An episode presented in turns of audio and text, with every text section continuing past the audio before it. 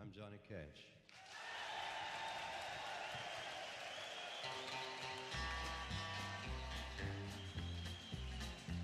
I hear the train a coming, it's rolling around a bend, and I ain't seen the sunshine since I don't know. Bom dia, boa tarde, boa noite. Não sei qual você está ouvindo, mas começou agora o Mesa Cast, mais um episódio do podcast do site mais amarelo da internet, que é o Mesa para 4, www.mesapa4.com.br. E hoje vamos falar aí do mais recente lançamento da DC nos cinemas, o Esquadrão Suicida.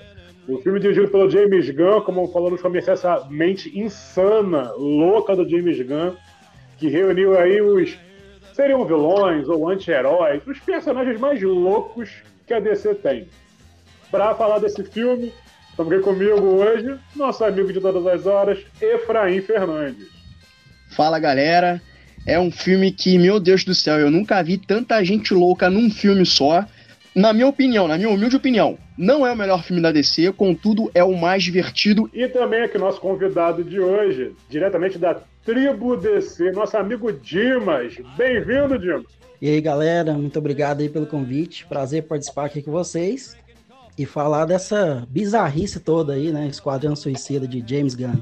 E antes de poder falar do atual Esquadrão Suicida, vamos voltar no tempo. Vamos voltar uns 5 anos, lá em 2016, quando vimos aquele trailer, ou melhor, antes mesmo do trailer, que a gente ouviu o anúncio que teríamos o filme do Esquadrão Suicida, dirigido pelo David Ayer, e aí todo mundo começou a ver os atores escalados, né? O Smith, Margot Robbie, que haviam trabalhado juntos num outro filme que é o Jogo Duplo, muito bom por sinal. E aí começou os anúncios, as especulações que teríamos Amanda Waller, atrizes que tinham sido indicadas, e havia até especulação que a Oprah Winfrey, olha só, Oprah Winfrey poderia fazer Amanda Waller.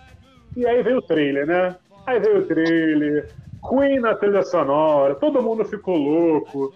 Mas quando começou o cinema assistir, é, não foi bem aquilo que a gente esperava. Eu queria, antes de falar do novo, falar do antigo. Então, Efraim Dimas, como é que foi para vocês a reação que vocês se depararam com o primeiro Esquadrão Suicida? Cara, o primeiro filme, como você disse aí, aquela é, condição de, de hype que, que gerou em todos nós, né? Foi muito, foi muito alta, e principalmente pelo Coringa, né, cara? Era uma expectativa Sim. muito grande, pós-Heath Ledger, então, pô, é, Jared Leto e tal, um bom ator, então ficou aquela expectativa. E o trailer vendeu um, algo emocionante, empolgante, né? E realmente no filme não foi tudo aquilo. Não teve de fato um Esquadrão Suicida, né? Já nesse é, novo projeto aí do James Gunn, já trouxe, é, um, vamos dizer assim, uma temática verdadeira do grupo, né? O que o John Strander trouxe aí nos quadrinhos nos anos 80, final dos anos 80, ele conseguiu transmitir isso ali para a tela. Então foi muito empolgante, o filme é empolgante, ele tem cenas emocionantes, né? O Gore também está ali presente. É, o Gore, na verdade, é uma característica do James Gunn, porque eu já vi alguns filmes antigos do. É, na verdade, é um filme específico do James Gunn que tinha a ver com invasão alienígena, que tinha uns bichos rastejantes e tal. Então rola bastante gore nesse filme, né? Então ele meio que pegou essa característica e jogou, né, para esse novo esquadrão. Verdade, verdade. E assim, e ficou muito bacana porque o grupo é esse, né, cara? O Esquadrão Suicida, é, nos quadrinhos, é, vai, chega lá 10, volta só 2, vivo.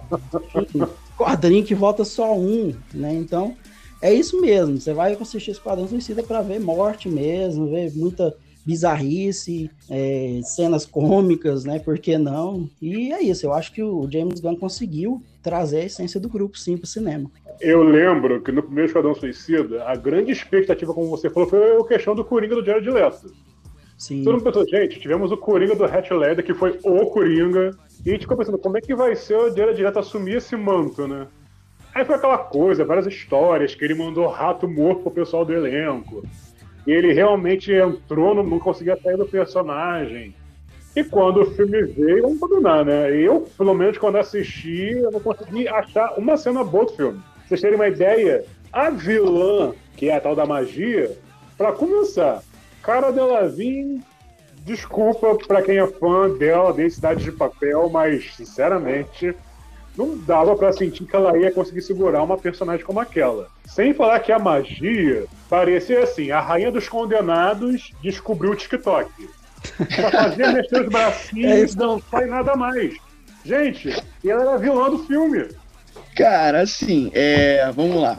Eu tenho a impressão, né? Eu, eu espero que isso não, não vire moda da Warner barra DC, mas é, eu acho que o que aconteceu com esse filme foi a mesma coisa que, por exemplo, aconteceu com o Superman 2 lá na época do Christopher Reeve, refizeram o filme, e aconteceu atualmente é, com Liga da Justiça, que foi refilmado.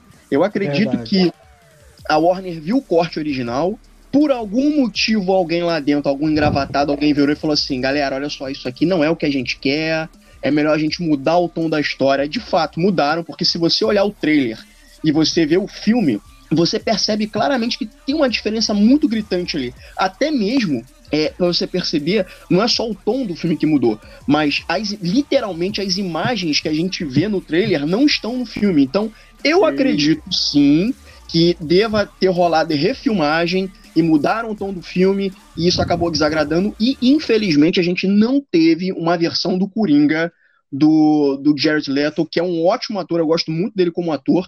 Pra você ter uma ideia, eu sabia que ele era ator, mas eu não sabia que ele era cantor. Eu fui saber que ele era cantor depois, pra você ver como é que eu tô desatualizado.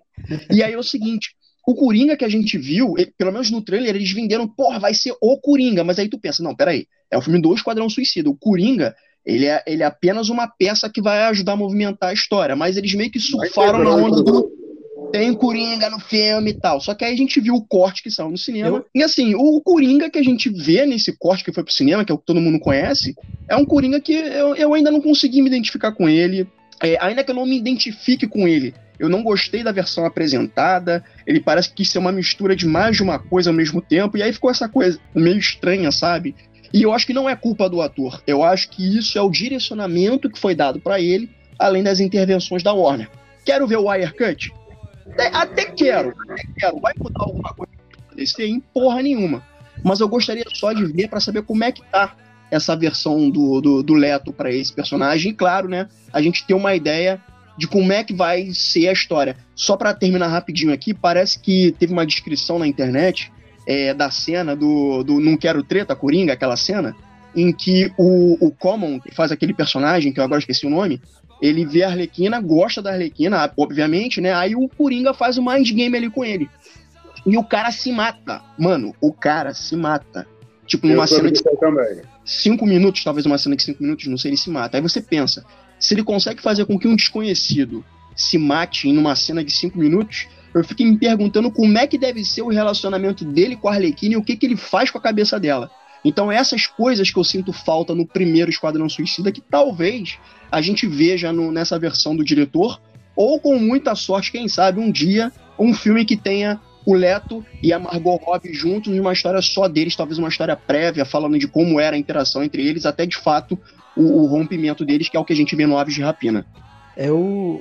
Assim, o que eu vejo, cara, é essas alterações que a Warner foi fazendo ao longo do caminho aí, porque no projeto original dele, David Ayer, era o Lobo da Steppe aparecer, né? Pra ser o grande vilão. Tinha toda uma temática lá de que a magia ia ficar possuída por uma das caixas maternas e tudo mais. Eu então, cheguei assim, ali em algum lugar também. Pois é, então assim, é, eu não, isso com certeza não ia funcionar, pelo menos eu acredito. Não é muito assim, apesar do Esquadrão já ter uma interação com os Novos Deuses lá nos quadrinhos, mas eu acho que não, não ia colar muito bem essa ideia, não. Principalmente por ser o primeiro filme do grupo, né? Aquela coisa toda. E aí vem a questão que você comentou aí do, da magia, que eu achei também, assim, uma forma muito exagerada de vilania pro Esquadrão Suicida, naquele momento, pelo menos. Introduzindo o grupo ali, entendeu? Então, você vê, por exemplo, é, agora o do Esquadrão do James Gunn, tudo bem, tem uma. Não teve um nível assim de ameaça, porque o Starro foi muito mais uma vítima do que um vilão, né? Mas é, o grupo foi ali, tinha toda uma questão política, foi, que, foi uma parada assim, mais pé no chão, vamos dizer assim. Já no primeiro filme, não, bem mística mesmo, uma coisa extremamente poderosa, e eu achei exagerado pro grupo. A questão do Coringa, o próprio Jared Leto já disse em algumas entrevistas que quando ele viu de fato o corte, ele ficou assustado porque não, não tinha sido o que ele tinha gravado, né? Ele ficou assustado com, com os cortes. Ele falou: Não, eu não fiz isso aí, eu não gravei isso daí. Então, é, chega a ser assim, não sei se foi desrespeitoso do estúdio também, né? Teve toda a questão do David Ayer querer se espelhar no, no Zack Snyder, né? Ele queria, tanto que o filme é mais sombrio, mais puxado pro Snyder Verso, né? Aquela coisa. Tem uma conexão. Não à toa que o Lobo da Steppe seria o grande vilão, né? Então acho que eles queriam linkar ali com Liga da Justiça e como o plot da, da Liga da Justiça foi desenvolvendo, eles desistiram dessa ideia e inseriu a, a magia como vilã. A DC foi malandra, porque no momento que ela começou a mudar o tom do filme, ficou claramente ali a ideia de que eles queriam fazer a apresentação de um grupo disfuncional, como é o primeiro filme do Guardiões da Galáxia, e ao decorrer da história eles se descobrem como uma família, que é o que mais ou menos o filme tenta, o primeiro Esquadrão Suicida tenta fazer, empurrando e forçando, e eu vendo aquela porra de muito má vontade, né? Nossa, e até as músicas, do... cara, eles quiseram eles quiseram até, rapidinho, Rafa, eles quiseram até, como foi no primeiro filme do James Gunn em relação a, a Guardiões da Galáxia, é, no Guardiões da Galáxia, você vê que a história, é, é, você vê que a, as músicas ajudam a contar a história, elas complementam uma cena. No filme do Esquadrão Suicida, a impressão que eu tive foi o seguinte: para cada, sei lá, 10 cenas, meu irmão, soca tantas músicas aí, mas o que para mim acabou não rolando, sabe? Então eles quiseram trazer uma fórmula bem próxima do que o James Gunn fez. Não satisfeito é, é, em, em, ter, né, feito isso e para mim não deu certo, né? Eles meio que sentiram que eles sacanearam o David Ayer, né? Aí fizeram essa, essa versão e aí resolveram chamar, né, o James Gunn porque ele teve uma treta com ele lá na Marvel e ele falou: "Ó, oh, James Gunn, vem cá, vamos conversar, vem pro nosso lado e tal, não sei o quê". Ou seja, o cara que serviu de inspiração para essas mudanças que fizeram no primeiro filme acabou sendo contratado. E eu acho que no final deu muito certo, né? Mas repito, eu ainda não sei como é que é o corte original do, do Ayer para saber se de fato é bom ou ruim.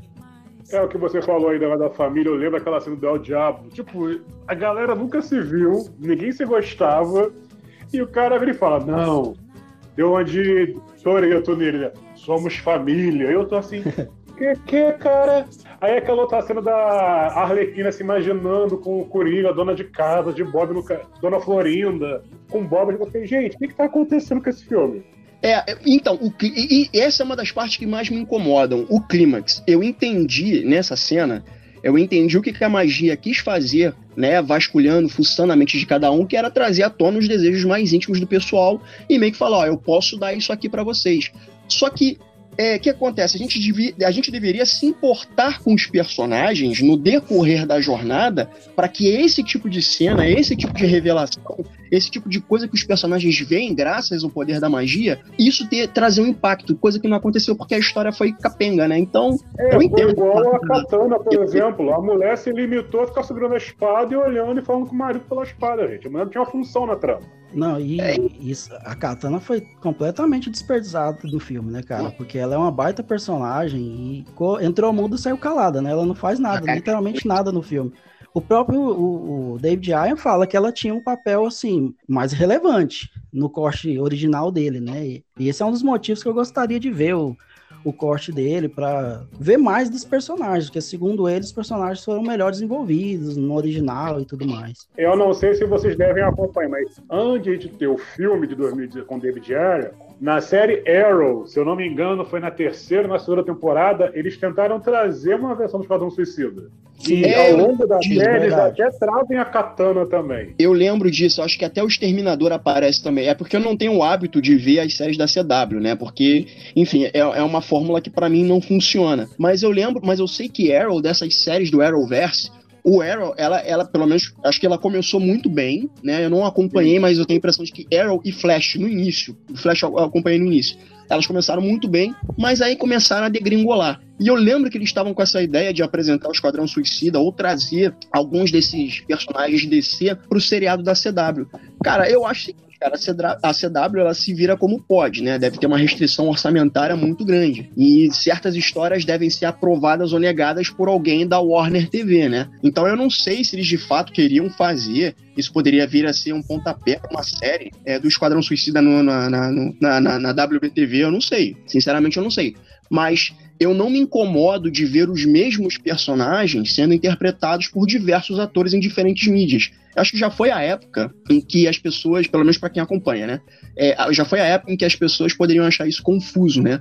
Hoje em dia o mercado ele tá tão. O mercado, vamos botar Marvel DC, quadrinhos de uma maneira em geral, quem consome já sabe o que tá rolando.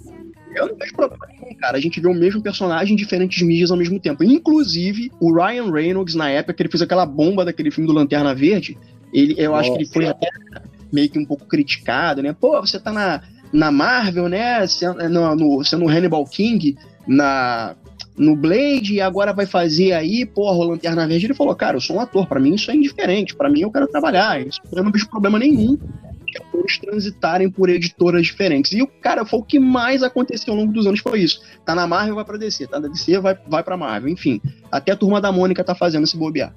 É, também não, não vejo esse problema não, cara, assim, porque são atores de fato, né, contratos e tudo mais.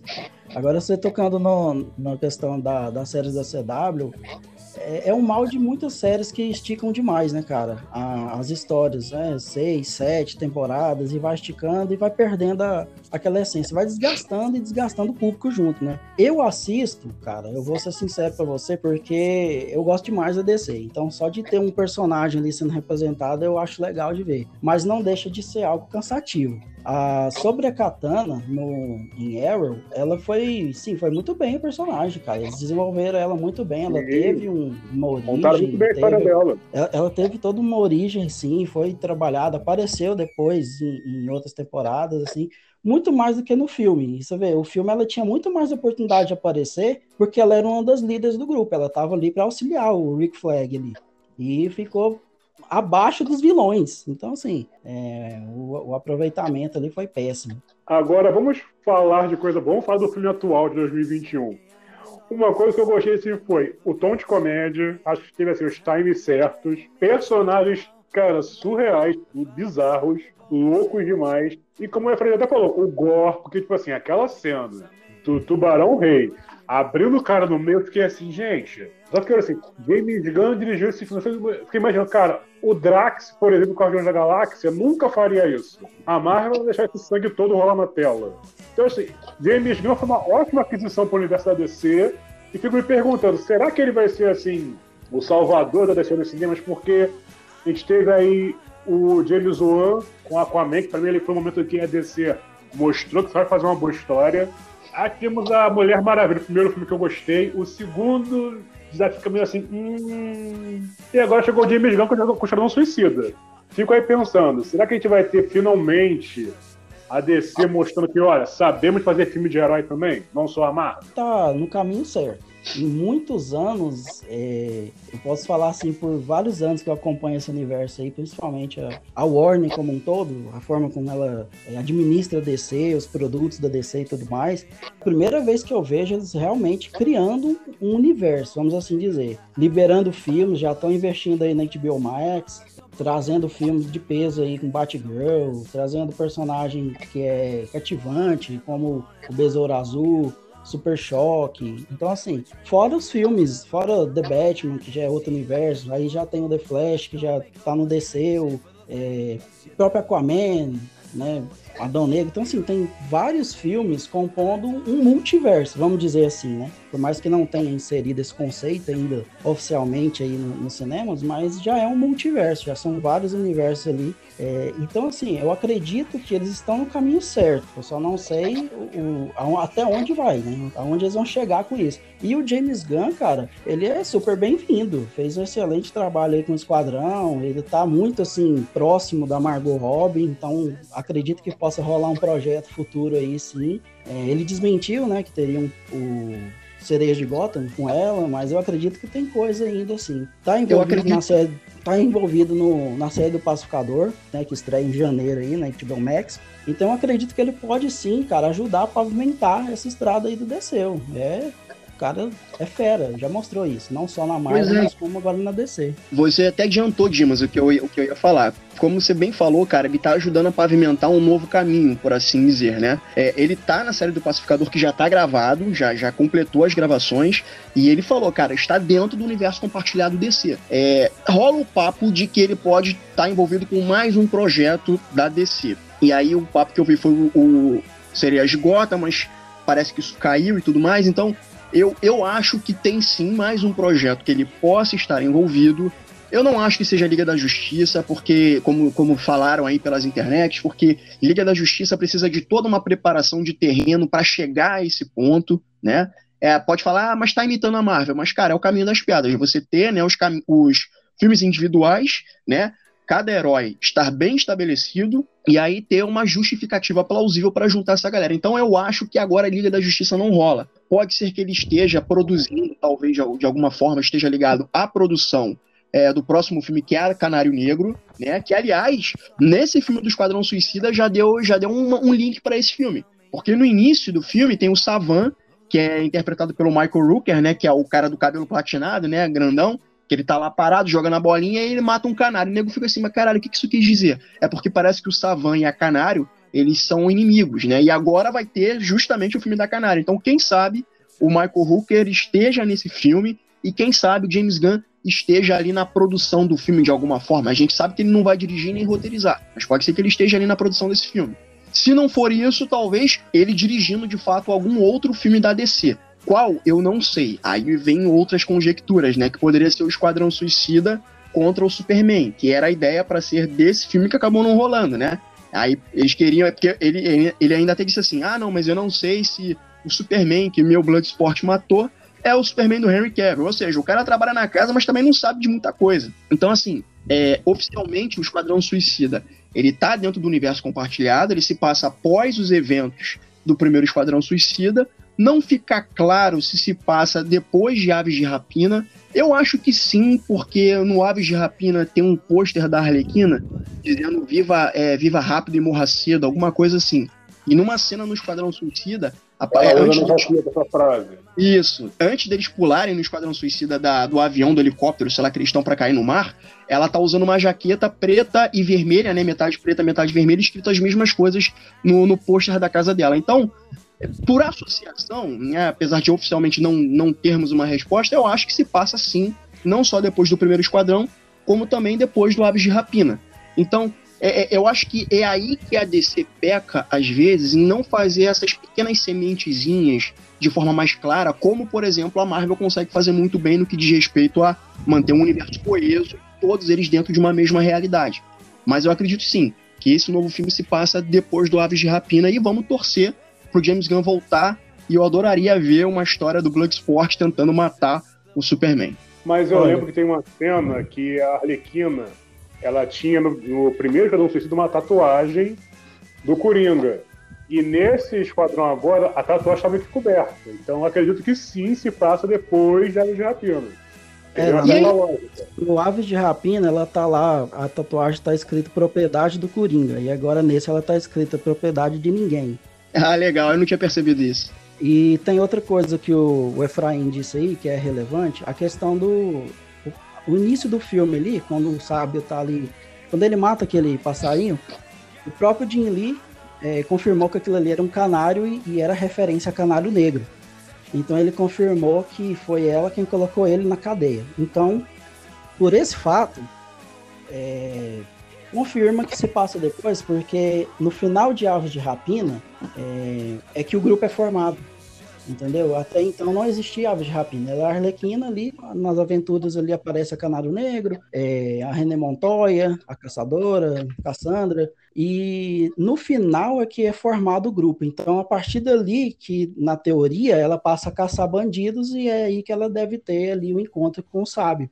Então, é, pelo menos assim, é o que dá para entender realmente que se passa depois. E aí tem a questão do soft reboot, né? Que o, o James Gunn não, não desconsiderou totalmente o, o, filme de 2016, porque tem a conexão do Boomerang e a Arlequina, né? Ele faz esse link. né? Se conheceram lá, então ele naquela cena do avião inicial, ele já fala, né? Pô, você foi preso de novo. Pois é. Agora, uma coisa que eu fiquei chateado é o seguinte, cara. Puta que pariu, cara. Eles de novo não aproveitaram o boomerang, mano. Caramba, cara. Tipo assim, o cara aparece e mata um cara, simplesmente mata um cara. Aí eu fico assim, porra, mas ele é um dos vilões do Flash. Ele já foi meio que um figurante do primeiro filme. Aí tu acha que agora vai desenvolver o personagem. Porra, o cara é morto, mano. Aí, Eu, inclusive, tam- ele eu até também deu. fiquei chocado com, com a morte dele, cara. Aquilo ali também fiquei. Não, Cara, vamos não, tipo combinar assim- que aquela cena de abertura, você pensa, ah, o pessoal vai chegar lá e quando apresentou, fiquei, gente, mas cadê o Idris Elba? Cadê esse pessoal que tava no trailer, que não estão na missão também? Aí quando você vê que aquele primeiro grupo era como fossem as iscas, o efeito de distração, eu fiquei, mas cara, trouxeram um monte de ator, tem esse próprio ator que fez o lá o Guardiões da Galáxia, Aí tem um outro ator que fazia aquela série Castle que eu gostava de ver pra caramba. Eu fiquei, o que aconteceu que matou todo mundo? É, o Nathan menos eu sou infeliz. Qual que é o problema? Aí, aí, pois é, então. Eu até tava esperando por esse tipo de coisa, né? Tipo assim, o próprio nome já fala, Esquadrão Suicida, mano. O abate eu espero, rolar. assim, de início já sair matando todo mundo. Pô, o próprio Doninha, cara, que eu falei, pô, vai ser um personagem que eu vou gostar no filme. Doninha, tadinho, Doninha. Não, se bem que ele não. Ele não, o Doninha não morreu, ele aparece lá na cena pós- pós-crédito lá no final. Tá assim, pô, eu queria ver o Doninho e o Tubarão Rei, sabe, juntos ali. Como é que vai ser aquilo? E Doninha matou 27 crianças e morreu afogado. Agora, sobre o Jay Courtney aqui, voltando rapidinho, só pra finalizar, que ele faz o Boomerang. Cara, ele é o vilão do Flash, né, cara? A gente, a única interação que a gente viu entre ele e o Flash foi numa cena bem rápida no primeiro Esquadrão Suicida. E aí ele vai e morre nesse. E aí, recentemente, ele andou, né, dando entrevistas de que ele gostaria de voltar, assim, porque, caralho, mano, porra, o cara é usado no, no universo DC e o cara não é aproveitado quase, sabe? E, e por mais que ele não seja um personagem à altura, talvez, pro Flash, porra, mano, deixa o cara trabalhar, mano. E quando tem o cara, já mata o cara de novo, já, já apresenta o cara, quase não faz nada e matam o cara.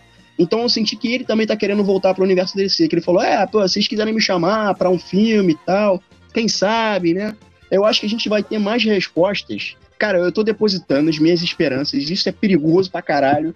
Eu tô depos- depositando minhas esperanças no filme do Flash, porque o filme do Flash, eu acredito que ele vai ajudar a pavimentar mais ainda o caminho. Se vai ser multiverso de vez, que eu acho que sim, pode rolar um pouco disso, ou se, tipo assim, eles reestruturam esse universo principal que a gente conhece e tenta manter a ordem ali, fazendo com que algumas coisas sejam aproveitadas e que outras coisas sejam descartadas. Como, por exemplo, fez o X-Men Dias de um Futuro Esquecido, né?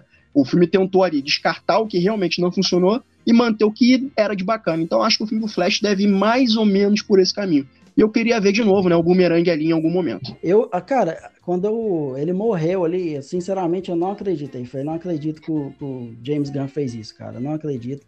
Era um personagem que eu queria, eu tava na expectativa de ver ele em ação, entendeu? E o cara já tava na linha de frente, mano. Então, é ele. Eu queria ter visto um pouco mais da Mongal, que é uma alienígena, que ela é muito poderosa, ela é uma rainha lá no, no planeta dela.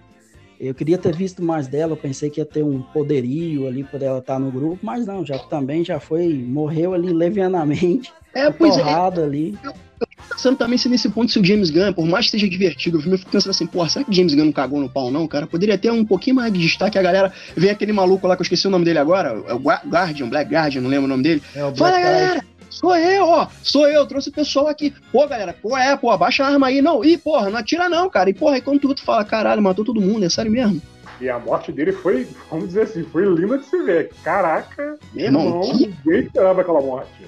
Agora sim, é, a introdução do filme, cara, eu achei fantástico essa questão que o, o James Gunn, ele não teve dó dos personagens. Então não interessa se é de renome, se é famoso ou não. Até porque ele deixou, pelo menos me deixou muito perdido, porque eu tava apostando muito mais nos outros que não tem esse renome todo, falando, esses aí vão ser os primeiros a morrer. E não. Então, assim, eu achei bacana, porque ele pegou de surpresa, entendeu? Já mostrou que a parada era séria. E tanto que no, ele já havia dito, né, nas redes sociais, nos posts do, do Esquadrão Suicida, não se apegue. Ele já havia dito, não se apegue. A galera viu Game of Thrones e não aprendeu a lição. Isso que você falou, Dimas, eu achei interessante, né? Sobre esses outros personagens. Por exemplo, cara, Bolinha. Mano, Bolinha. Caralho, vou te falar uma parada. O Bolinha tem cara de ser o pior personagem de quadrinho já criado no mundo. Foi a primeira coisa que eu pensei. E esse cara teve destaque. E o cara foi engraçado. E o cara via a mãe dele em tudo quanto é canto. Eu fiquei assim, mano, ou isso é genial, ou isso é uma ideia muito preguiçosa. Mas independente de ser genial ou preguiçoso, eu adorei essa porra. Porque o cara, onde olhava, pra onde ele via, e tinha aquelas, aquelas, bo aquelas bolinhas espetando, saindo do corpo dele, né? Ele fala, não, porque eu fui infectado por um vírus interdimensional, porque minha mãe trabalhava no Star Labs, né? E resolveram lá um dia lá me fazer que super-herói, eu, meus irmãos e minhas irmãs, aí eu peguei essa porra aqui. Aí se eu não botar pra fora, eu vou estourar essa merda toda e vou morrer. Eu fiquei assim, mano, o que que esse cara fumou para fazer essa porra, cara? Eu adorei essa merda. Não, ele foi ah, um personagem, cara, ele foi um personagem que pelo menos a grande maioria não conhece e foi readaptado, né? Porque nos quadrinhos ele não tem poderes nem nada daquilo, ele só usa é, as bugigangas tecnológicas dele e aí realmente tira as bolinhas e vira explosivo e tudo mais. Só que no filme, cara, encaixou muito bem, ficou muito legal. E teve a questão do drama dele, né? Trabalhado ali. O cara foi cobaia da própria mãe, mano. A mãe, naquela ânsia de transformar ele num herói, injetou um vírus interdimensional no cara. Então você pensa. Esse, o moleque cresceu, cara, atormentado. Não, ele, tem uma cara de maluco fudido. Tem, cara, o David Dasmaltin, cara, ele, é, ele é fantástico esse, ele é ótimo papel, cara. Ele, ele é fantástico, cara.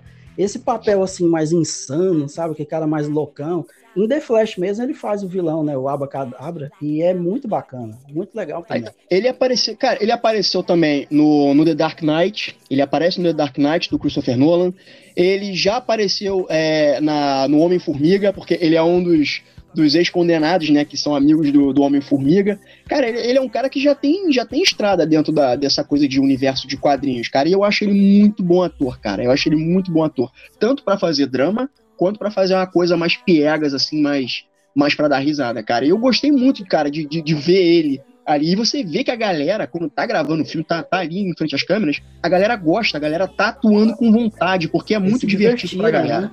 Eles se divertiram. Sem falar do Milton, né, gente? Mano, foi, até... foi disparado o melhor personagem, né, cara? Mano, Milton, mas o que, que esse cara tá fazendo aí? Ele apareceu do nada e morreu do nada do mesmo jeito. E a Arlequina falando, mas você não é o Milton, não, não sou eu que sou o Milton. O Milton foi outro cara que morreu, que era, que era, que era o motorista. Sacanagem.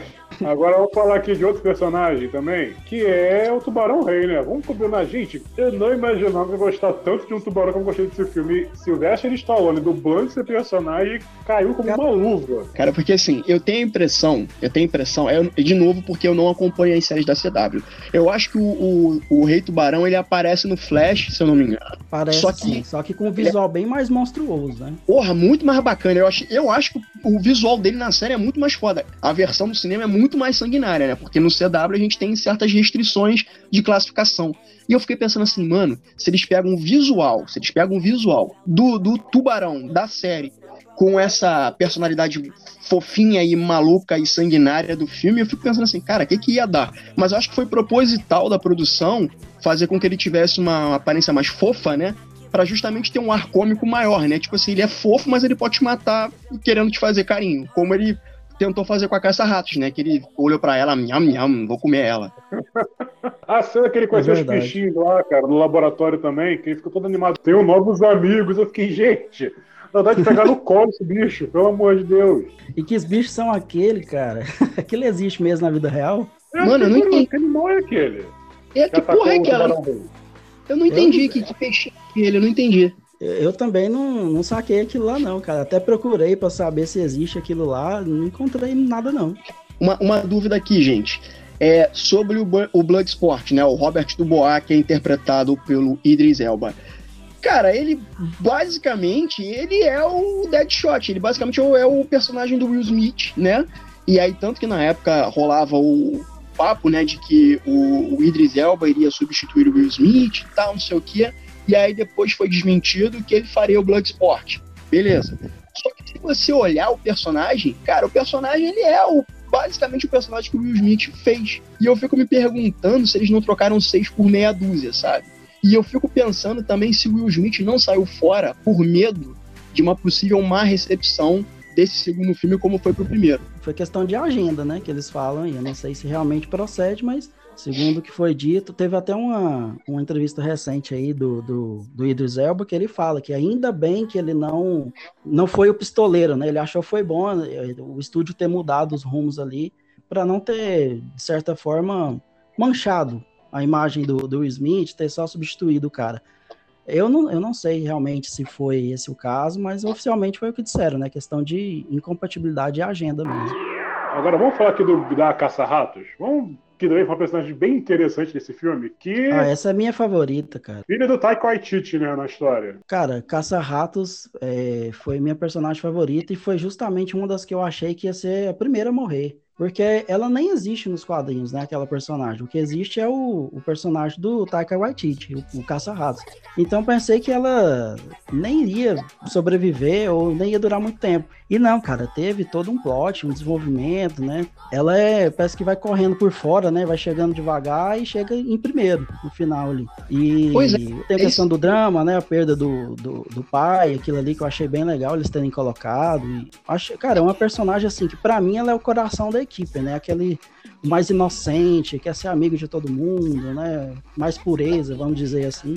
Achei muito legal o personagem. Eu fiquei pensando nisso porque eles conseguiram desenvolver a história dela, conseguiram introduzir e desenvolver a história dela no meio daquele caos maluco, sabe? Tipo assim, a história parecia que dava pausas, claro, propositais, para começar a contar a história dela. Por exemplo, naquele momento que eles estão no ônibus, né, na, na, com o Milton dirigindo, né, a van, e tem essa, essa pausa dessa loucura toda, e aí tem essa interação. E aí ela, ele vira para ela e fala assim: Cara, qual é o teu problema? Você tem problemas com seu pai? Ela falou: Não, cara, meu pai era um homem que eu amava muito. Tarará, tarará, e começa a contar a história. Cara, quando eu me dei conta, eu tava assim: Caralho, qual foi, maluco? Ela tem uma relação foda com o pai dela e o pai dela tá morto. E aí depois ela meio que vira, não é que inverte o jogo, mas ela dá uma chance para pro Bloodsport porque ela vira e fala: Cara, qual é o teu problema? Por que, que você não gosta de ratos? E aí ele explica o motivo dele não gostar de ratos, porque ele tinha uma péssima relação com o pai dele.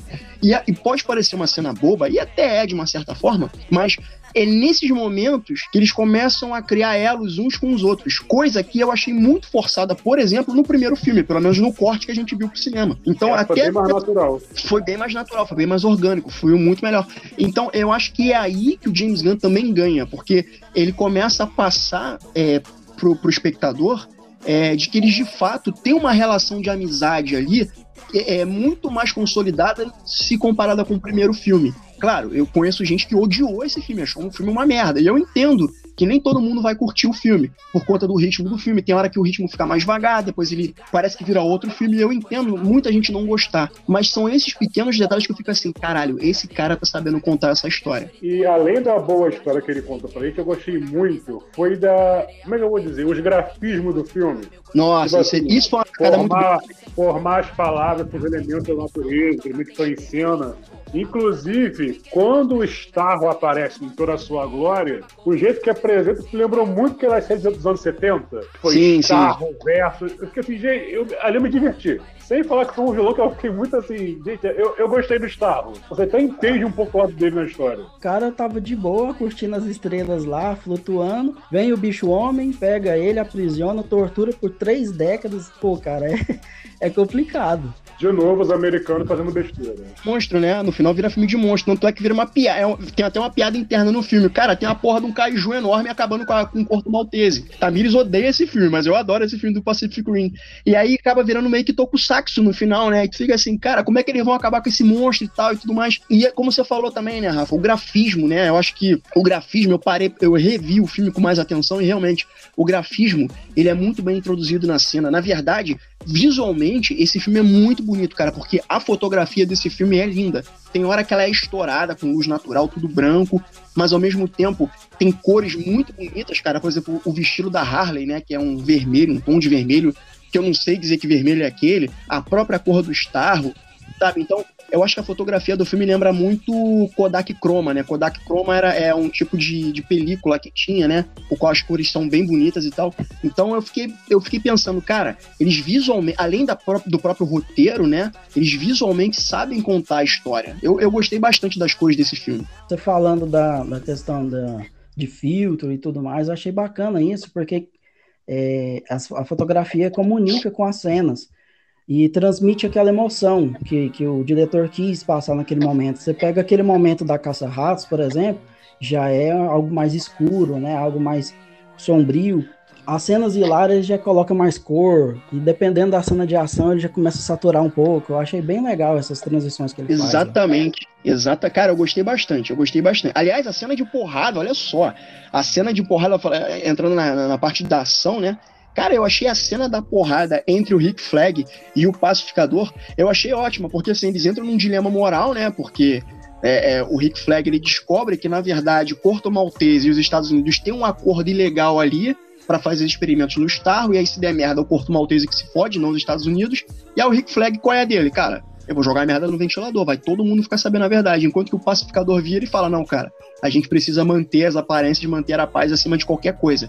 E aí começa essa diferença né, é, ideológica entre eles e a porrada. E meu irmão, as cenas de porrada desse filme são muito boas. E, cara, eu quase me atrevo a dizer que as cenas de porrada entre esse filme comparado com Batman vs Superman, eu acho que eu quase prefiro um pouco mais isso. Porque nesse, pelo menos, alguém de fato sangra. Porque no Batman vs Superman eu quase não vi ninguém sangrando. Tell me, do you bleed? You will.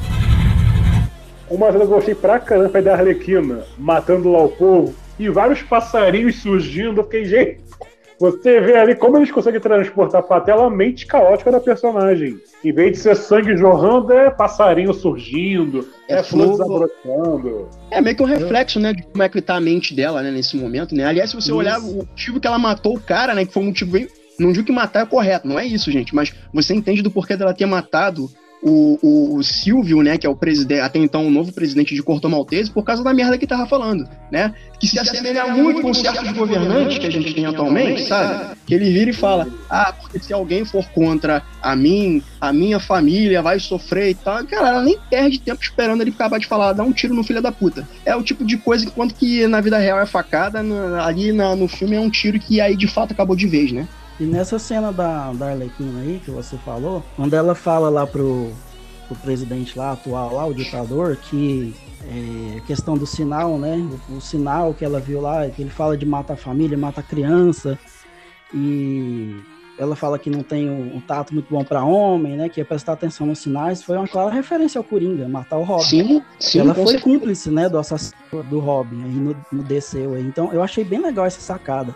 E essa questão desse recurso que eles usam lá da perspectiva dela, né, de flores e tal, vem lá de Ave de Rapina, né? Eu achei bem legal. A Kate Young coloca lá no, no Ave de Rapina que eu achei muito legal aquilo que reflete mesmo assim aquele momento de, de insanidade mesmo, né? A forma com que ela vê as coisas ali, o delírio e tal. Cara, eu achei muito pontual assim.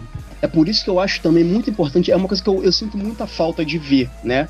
É, a gente vê um pouco dessa relação tóxica que o Coringa e a Arlequina têm, né? O quão assim, a Arlequina, ela é cúmplice do, do Coringa, né? A gente sabe que ela é cúmplice do Coringa, ela é vilã igual o Coringa e tal, mas tem um outro lado da história, o qual ela é uma vítima de abuso, sabe? Ela é uma vítima o qual ela se anula para fazer tudo pelo Coringa. Então, é uma relação extremamente tóxica. E a gente viu isso brevemente pincelado é, é, no Aves de Rapina, na introdução, e a introdução de Aves de Rapina é excelente, eu gostei bastante, porque eles conseguiram naquela introdução, que é uma animação, né, bem breve, sintetizar tudo aquilo que é uma relação abusiva. Quando ela fazia uma parada dar certo, que era um roubo qualquer de um diamante ou o que quer que fosse, quem levava os loiros era quem? Era o Coringa. Quem batia a palma para ele? Era todo mundo batia a palma pro Coringa. Então, e, e ela se deu conta de como ela estava numa relação né, tóxica né, com alguém. E ela resolve se sair dessa parada. E essa cena que você falou, que a gente citou aqui agora sobre o presidente Silvio, de Corto Maltese, né? Isso só reforça como ela já sabe os sinais de um relacionamento abusivo e tem que saber a hora certa de sair. Então, a Arlequina que a gente vê hoje não é a mesma Arlequina que a gente viu no, no Esquadrão Suicida, por exemplo. É uma Arlequina totalmente diferente, uma, uma Arlequina é, desperta, sabe? Ela já tem, ela já tem olhos pro problema, já sabe identificar o problema e sabe sair fora do problema. E, o problema, e como ela fez isso, dando um tiro no cara, né? Matando o maluco. E mesmo nesse, nesse momento aí de. que é, é uma personagem insana, é maluquinha da Silva, aí você vê esses lampejos aí de lucidez dela. Ela, ela faz isso também, Ave de Rapina. Ela tem aquele momento em que a doutora Harling assume a personalidade. Eu acho muito legal isso. E nesse caso do, do filme, desse esquadrão, quando ela mata o ditador lá, eu achei muito legal, cara, porque a evolução, eu vejo hoje no Desceu como uma evolução. Eu não critico ela lá no primeiro esquadrão, porque realmente ela era assim, era uma fase dela. Ela era mais a, a maluquinha sexy, entendeu? que ficava ali fazendo os gostos do Coringa, aquela, como você disse, relacionamento tóxico e tudo mais. Então, ela saiu daquele estágio foi pro Aves de Rapina para viver a própria vida, se emancipou, falou não, agora eu quero ser autônoma, eu não quero, eu quero ter os direitos das minhas ações. Perfeito. Então, e aí você vem nessa transição, cara, eu vejo como uma ascensão mesmo. Ela vem agora para esse novo Esquadrão Suicida, ela tá entre aspas madura, você entendeu? Ela Sim. não é mais aquela bobinha, ela não aceita mais ninguém dominá-la então, assim, ela. E tem esses momentos aí que ela adquiriu, vamos dizer assim, de, de lucidez, né? De, de consciência. Então, assim, cara, eu vejo como uma evolução. Uma. Desculpa, uma evolução. Eu só, eu só tenho uma, eu só tenho é, uma ressalva com relação a Aves de Rapina, né? Eu tenho a impressão de que o filme Aves de Rapina e a Emancipação de Arlequina deveria ser apenas o filme do Aves de Rapina. Só que aí eles talvez com medo, a Warner com medo de o filme não chamar atenção, eles quiseram trazer a Arlequina para chamar público. Beleza. O mesmo que fizeram com o Esquadrão Suicida chamar o Coringa para público, mesma coisa. Exatamente. Só que qual é meu problema com Aves de Rapina? Eu acho que o título não deveria ser Aves de Rapina. Porque no final, quem tem todo o grande destaque acaba sendo a Arlequina. E o Aves de Rapina acaba ficando em segundo plano. Especificamente a caçadora. Então eu fiquei pensando, cara, talvez fosse mais jogo, é, sei lá, ter só um filme da Arlequina e passando por esse processo de transformação, né, de, de, de mudança, de transformação e emancipação, e talvez é, é, ou então o seguinte, é, faz o filme do, Ave, do Aves de Rapina, coloca a Arlequina, ok, mas saber dividir melhor o tempo de tela. Porque como a gente vê o filme do Aves de Rapina, tudo é no ponto de vista da, da, da, da Harley, né? No, no ponto de vista dela. A mente dela funciona do jeito que ela quer. Então ela conta o filme do jeito que funciona na cabeça dela. E eu entendi esse artifício e achei isso bacana. Porém, é, aquela parada. O Aves de Rapina fica muito em segundo plano, especificamente a caçadora. Pô, a caçadora, ela realmente vai dar as caras no final. E, caralho, a caçadora é uma personagem foda pra caralho. Eu fiquei assim, caramba, o que, que fizeram com a minha caçadora? Meu Deus do céu. E aí a gente não sabe agora se vai ter de fato um filme do Aves de Rapina, porque parece que o filme oscilou, né? Ele tem hora que ele fica bom, tem hora que fica ruim, aí os críticos ficaram meio assim. E a gente não sabe se vai ter um filme do Aves de Rapina. Eu gostaria muito. Até o vilão do filme foi meio assim, ah, legal, pô, maneiro, gostei. Não, ah, cara, ó, vou te falar, eu vou te falar, Rafa. Eu, particularmente, eu gostei muito do Ian McGregor é, como Máscara Negra. Cara, quando eu vi o Ian McGregor nesse filme de Máscara Negra, ele surtando, eu lembrei da Charlize Theron no, no, no Branca de Neve Caçador. Ele tá tão surtado quanto ela, e eu gosto muito do Ian McGregor. E eu acho que o maior pecado da DC, um dos maiores pecados da DC, foi ter matado esse personagem. Porque esse personagem poderia render, sei lá, talvez uma trilogia como um antagonista. Infelizmente mataram o cara, mas fazer o quê, né? É, eu também, eu também lamento a perda do personagem Assim, ele foi bacana, mas eu acho que eles poderiam ter aproveitado mais, porque o Máscara Negra, ele realmente ele faltou o lado mais mafioso dele. Mostra Exatamente. Um e tal. Eu queria, principalmente por ser Gotham, eu queria ele dominando a parada ali tudo. Mas assim, dentro do, da proposta do filme, ele funcionou, né?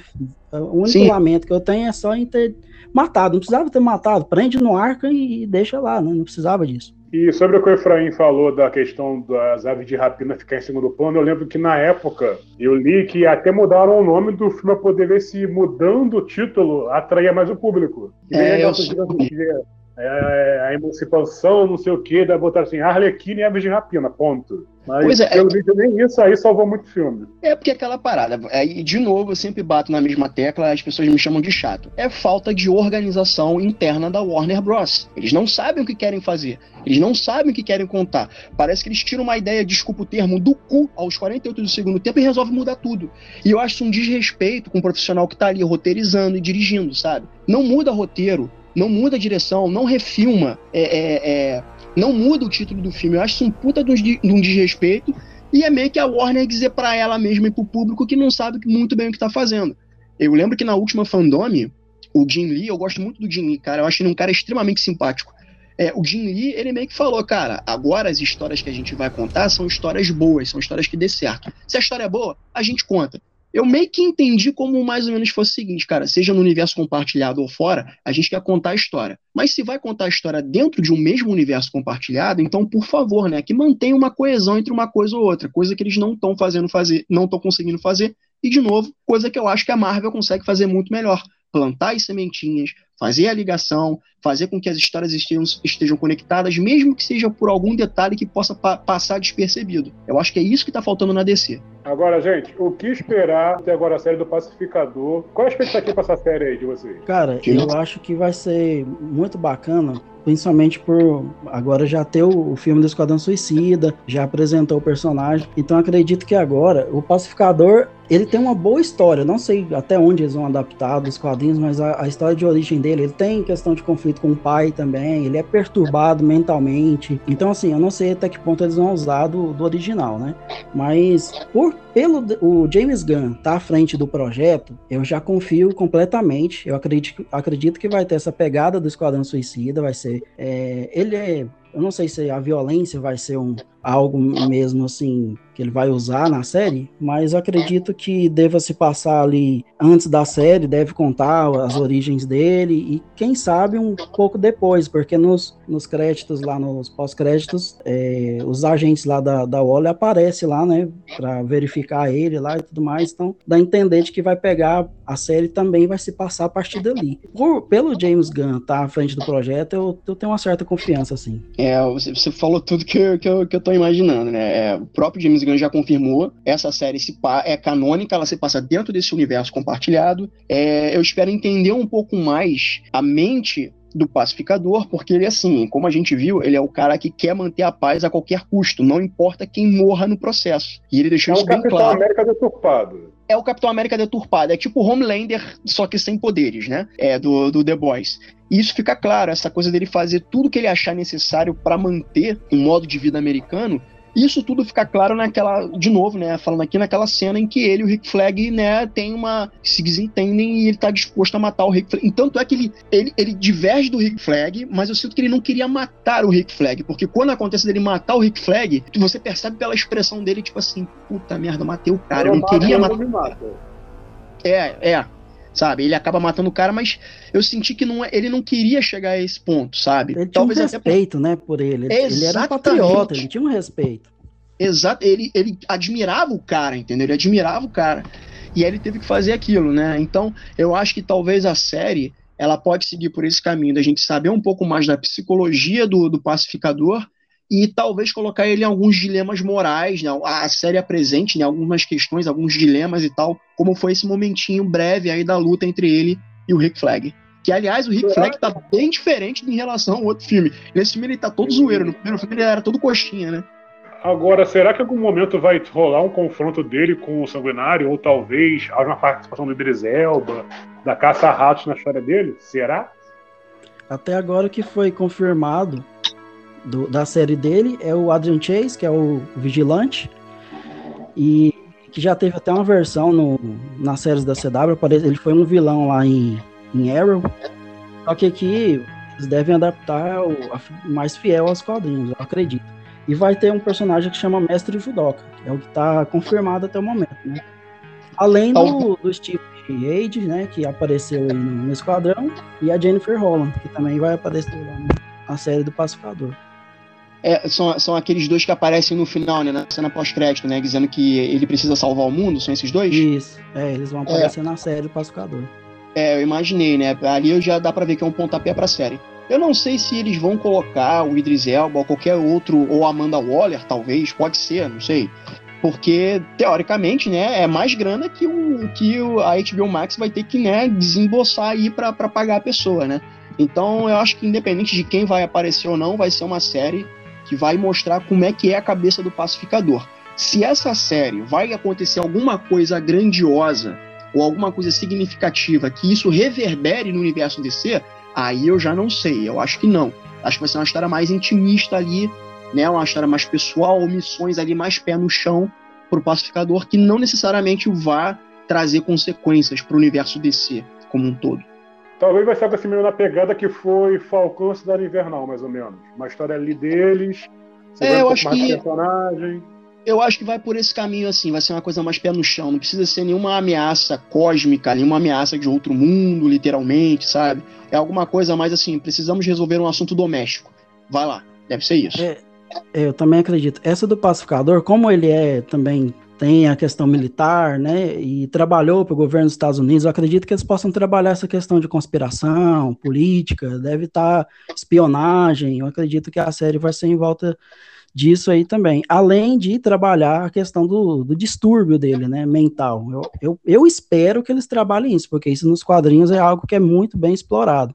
Mas, assim, acredito que vai ser uma boa série, sim, cara. E tem tudo para ele também vamos dizer, amadurecer, né? O personagem ser amadurecido, para quem sabe um próximo Esquadrão Suicida, porque atualmente nas HQs, ele é o líder do esquadrão, né? O pacificador tá ganhando um, um enorme destaque na, nas HQs atualmente. Então acredito que o cinema, a série aí, possa trabalhar isso futuramente também. É, pode ser um pontapé. É, vai tudo depender da, do andamento dessa série. O andamento dessa série vai pode estar tá trilhando rumos para ele aparecer de novo nesse terceiro filme do Esquadrão, já que ele tem esse destaque todo, né, que você falou. Cara, é só tempo. Até, até a gente ter certeza de tudo, não tem jeito, a gente só conjectura. Quer começar encerrando, ou dando sua, sua, seu parecer final, Dimas? Fala aí. É só isso mesmo que eu, que eu tenho para dizer. E agradecer né, pelo convite de vocês. Foi um prazer participar aí do MesaCast. E estamos aí à disposição, cara. A tribo tá sempre a postos aí para novas participações aqui. Cara, adorei o filme. É... E eu percebi duas coisas vendo esse filme. Primeiro, que é, o Bloodsport nesse filme, esse filme foi uma grande terapia pro Bloodsport parar de ter medo de rato. E segundo, como... e segundo, cara, como é bom ver militar sacana que gosta de manter ditadura se fudendo, cara. Porque, oh, vou te falar, é, esse filme, esse filme trouxe alguns paralelos com que a gente vê atualmente com certos governantes por aí. E pra gente ver que não foi só um, um rato não salvou só o universo na Marvel, né? Na DC também. Pois é, pois é, é exatamente. lembrado. James Gunn, ele, ele sabe, ele sabe o que faz. Ele sabe o que faz. O garoto não é bobo. Pessoal, esse foi mais um episódio do Mesa Cast. Hoje falando sobre o Esquadrão Suicida, com Efraim Fernandes e com o nosso convidado especial Dimas, do Tribo DC. E eu te convido, quando acabar aqui, relembrar nossos outros podcasts, botar um pouquinho da saudade. Já falamos aqui das séries da Marvel, de outros filmes da DC, que vai vir muito mais podcasts por aí. Você pode, nossas redes sociais, no Instagram, no Twitter, no Facebook, sugerir que temas que você quer ver aqui no nosso podcast, sugerir que convidados você quer que a gente traga para cá para conversar com a gente. Sabe que o seu espaço é totalmente aberto aqui para gente. Então, muito obrigado. Olha, não se esqueça, compartilhe esse podcast com seus amigos. E não deixe de acessar o nosso site, que é o www.mesapa4.com com.br o site mais amarelo desse universo nerd. Efraim Dimas, muito obrigado. Eu sou Rafael Ramos, vou ficando por aqui e até a próxima. Valeu! Valeu, pessoal. Um abraço.